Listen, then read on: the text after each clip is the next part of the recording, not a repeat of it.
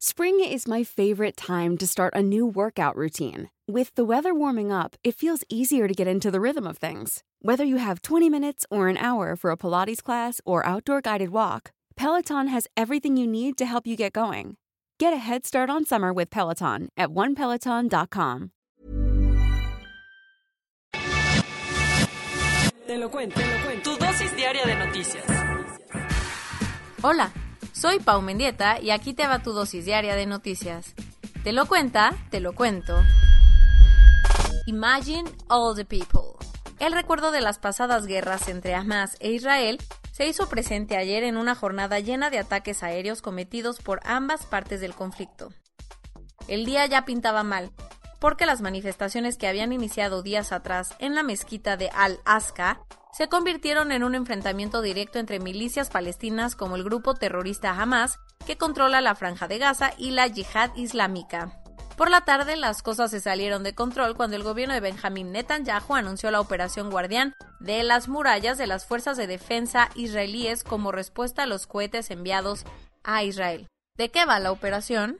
La idea era atacar instalaciones de Hamas y la yihad en Gaza, cosa que no tardó en ocurrir. Los misiles israelíes derribaron varios edificios en la franja, uno de ellos de 13 pisos en donde se ubicaba una oficina de Hamas. Además, varias casas de generales de las milicias palestinas fueron atacadas y la yihad islámica confirmó que dos de sus comandantes murieron. El Ministerio de Salud de Gaza informó que 30 palestinos murieron, entre ellos 10 menores de edad. La respuesta palestina, Hamas anunció la operación Espada de Jerusalén y empezó a mandar hasta 500 cohetes a territorio israelí, haciendo que las alarmas de emergencia sonaran en ciudades como Tel Aviv por primera vez en ese enfrentamiento. A pesar de que la cúpula de hierro israelí neutralizó el 90% de los misiles palestinos, algunos sí cayeron en Askelon, al sur, y cerca de Tel Aviv. Por esto, tres personas murieron en Israel, entre ellas dos mujeres y más de 100 tuvieron heridas que requirieron hospitalización. ¿Qué esperar?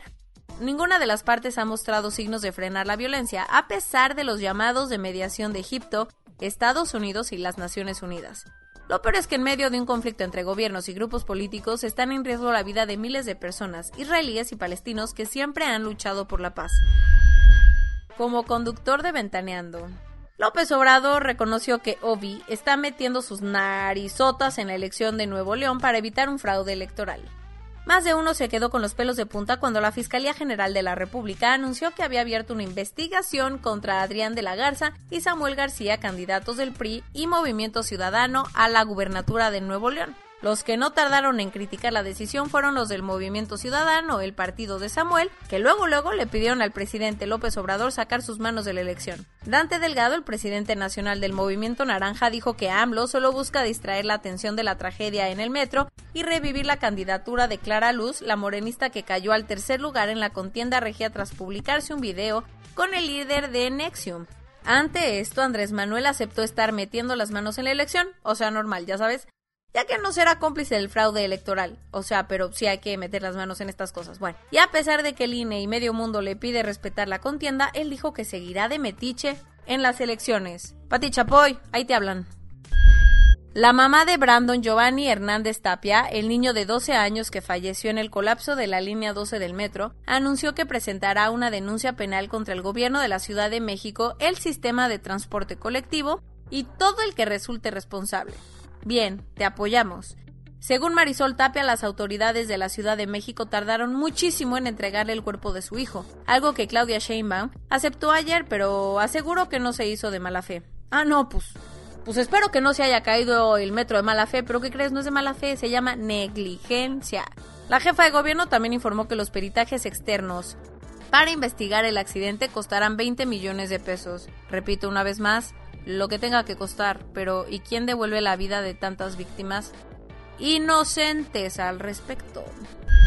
Luego de que la Fiscalía General de la Justicia de la CDMX emitiera una orden de aprehensión en su contra, ayer Interpol decidió sumarse al caso y publicó una ficha roja contra Andrés Ruemer por el delito de violación. Tras recibir la solicitud por parte de la FGR de México, la Oficina General de la Policía Internacional activó la ficha roja de localización en más de 194 países. Sin embargo, el tema no está tan fácil porque Ruemer se encuentra en Tel Aviv y México no tiene un tratado de extradición con Israel. Los tiroteos escolares ahora tocaron la puerta de Kazán, una ciudad al suroeste de Rusia. Todo sucedió cuando un exalumno de 19 años entró al colegio 175 de la ciudad y abrió fuego con una escopeta semiautomática con la que mató a siete estudiantes, una profesora y otra empleada escolar. El sujeto fue detenido por la policía y llevado a una comisaría donde aseguró a el sujeto fue detenido por la policía y llevado a una comisaría donde aseguró odiar a todo el mundo y reconoció que hace un par de semanas se dio cuenta de que era Dios. Lamentablemente las autoridades rusas reportaron que había otras 20 personas heridas, de las cuales 6 se encontraban en terapia intensiva. Wow, el mundo está loco. La Democratic Voice of Burma un medio de comunicación independiente de Myanmar, denunció que tres de sus periodistas fueron detenidos arbitrariamente en Tailandia después de huir de su país tras el golpe de Estado. El editor de DVB alertó que la policía tailandesa cateó el lugar donde vivían en la ciudad de Chiang Mai para después ser acusados por entrar al país de forma ilegal, al igual que a varios activistas birmanos pro democracia. Por lo pronto, la situación es bastante incierta, pero la cadena de noticias le pidió a Tailandia no deportarlos a Myanmar, ya que su vida correría mucho peligro. Tu celular del 2014 ya está dando las últimas, pero el Voyager 1, la cápsula que la NASA envió al espacio en septiembre de 1977, sigue su travesía y hace poco mandó información súper relevante a la Tierra. Resulta que el aparato ha detectado un zumbido persistente más allá de nuestro sistema solar. ándale, papi, shushu, shushi. Después de tantos años de viaje, el Voyager se encuentra en la heliopausa, la frontera entre nuestro sistema solar y el espacio interestelar a más de 22.500 millones de kilómetros de la Tierra. Si quieren, después les explico con gusto porque domino el tema. Los científicos demostraron el tenue zumbido producido entre los vientos solares y el vacío del espacio. La ciudad china de Hangzhou ha estado en el ojo del huracán y también muerta de miedo desde la semana pasada cuando tres leopardos escaparon de un zoológico. ándale, papi Shushi. Al parecer, todo se debió a un descuido de los ciudadanos y por fortuna dos de los animales fueron capturados hace unos días tras varias semanas de andar deambulando por la ciudad sin que el zoo informara sobre la fuga. El tema es que el tercer leopardo sigue suelto y ahora hay un polémico plan para capturarlo. ¿Cuál? Liberaron más de 100 pollos que servirán como carnada para poder dar con el felino. Esperemos que no sean gallinas, porque si no van a despertar a todos. Corona Global en el mundo. A nivel global ya hay más de 159 millones 305 mil casos y hasta ayer en la noche al menos 3 millones 312 mil personas habían muerto. En México 2 millones 368 mil 393 personas se han enfermado de COVID-19 y desafortunadamente 219.323 han muerto. Y pues vacunados, ¿verdad? Van 21.358.971 personas. Ubica eso, ni siquiera es la cantidad de la, de la zona metropolitana, pero bueno, está bien. Con poco más de 58 mil dosis de vacunas aplicadas, ayer fue el peor día de vacunación en México en más de dos meses. Ah, ok, perfecto. Sin comentarios. Ante las recomendaciones de expertos, la Secretaría de Salud informó que las mujeres embarazadas que tengan más de nueve semanas de gestación ya se pueden preregistrar para recibir cualquiera de las vacunas disponibles. Vaya, vaya. Debido al avance en la vacunación a maestros, la Secretaría de Educación informó que ya tiene fecha para el regreso presencial a clases en Coahuila, Chiapas, Veracruz, Nayarit y Tamaulipas. Ay, ojalá recibieran, ¿verdad? También esta vacunación pues los doctores, ¿no? Este, no nada más los maestros, me parece que andan salvando vida a los doctores. Digo, igual y nuestro H gobierno no se ha dado cuenta. Por segundo año consecutivo, la NFL canceló el juego de fútbol americano que se iba a celebrar en el Estadio Azteca y lo pospuso hasta el 2022 debido a la pandemia.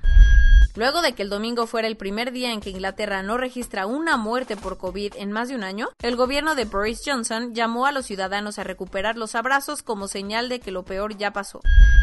En medio de la visita de Alberto Fernández a España, Argentina vive sus peores momentos de la segunda ola con un promedio de 20.000 nuevos contagios diarios desde hace una semana. A la tragedia que vive la India hay que sumarle el sospechosismo que ha generado la aparición de decenas de cadáveres en el río Ganges, los cuales podrían ser de personas que fallecieron a causa del virus. Buah, qué fuerte. Ante el inminente colapso de su sistema sanitario, el gobierno de Nepal le ha pedido a las montañistas que buscan subir el Everest que regresen los tanques de oxígeno para poder atender pacientes. ¡Wow! Con la idea de que el 70% de la población esté vacunada para antes de las fiestas del 4 de julio, Joe Biden anunció una alianza con Uber y Lyft para que todos los viajes desde y hacia los centros de vacunación sean totalmente gratuitos. Ah, pues está bueno, a tomar nota, mis queridos altamontes. Y esto es todo por hoy. Nos vemos mañana con tu nueva dosis de noticias. Pau Mendieta se despide.